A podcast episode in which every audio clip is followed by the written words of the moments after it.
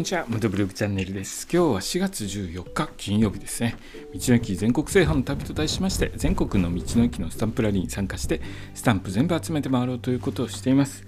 でですね、僕は今のところ 250cc のビッグスクーターを主に使って道の駅回ってるんですけれども、その他にですね、僕、原付2種ですね、まあ、正確には 50cc のバイクを、えー、排気量を少し上げて、えー、原付2種なんですけれども、原付2種になってるものを、えー、所有して走ったりとかしてるんですが、えそれ走行してる時にですねいつもドキッとするえ標識がありまして、えそれについてお話ししますね。具体的にはですねバイクのイラストに赤の車線が引いてある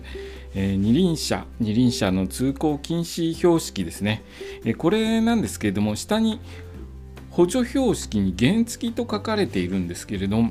この場合ですね 50cc 以下のバイクのみ通行禁止となるんですが僕の場合原付を改造している 125cc 未満のバイク原付2種というカテゴリーになるんですよね。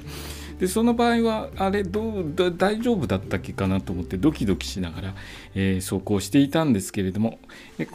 このことでですねちょっと詳しく、え説明していくと原付通行禁止の標識について、え警視庁の方はですね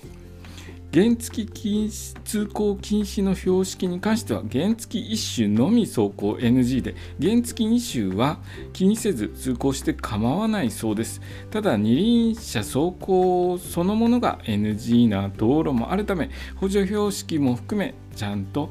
えー、確認するようにしてくださいということでした。原付通行禁止の標識は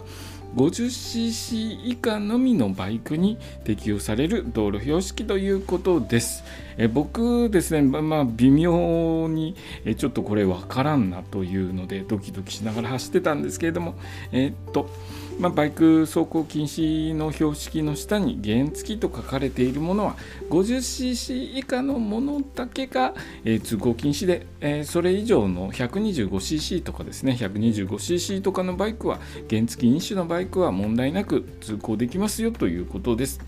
え、僕ですね、まあ、そのバイクで走ってた時はいつも、え、この標識で、え、このバイクで通行していいのかなと思ってドキドキしていたんですけれども、え、まあ、改めてですね調べてみると安心にできるので、え、これを聞いてる人たちもですねちょっとわからない標識とかがあったら、え、帰ってからですね改めて調べてみるとうち割と忘れちゃってる標識とかありますからね。そういうの、えー、改めて確認してみるといいと思います。今日の放送はですね原付通行禁止の標識についてお話しさせていただきました。今日の放送もお聴きいただきありがとうございました。それではまた明日。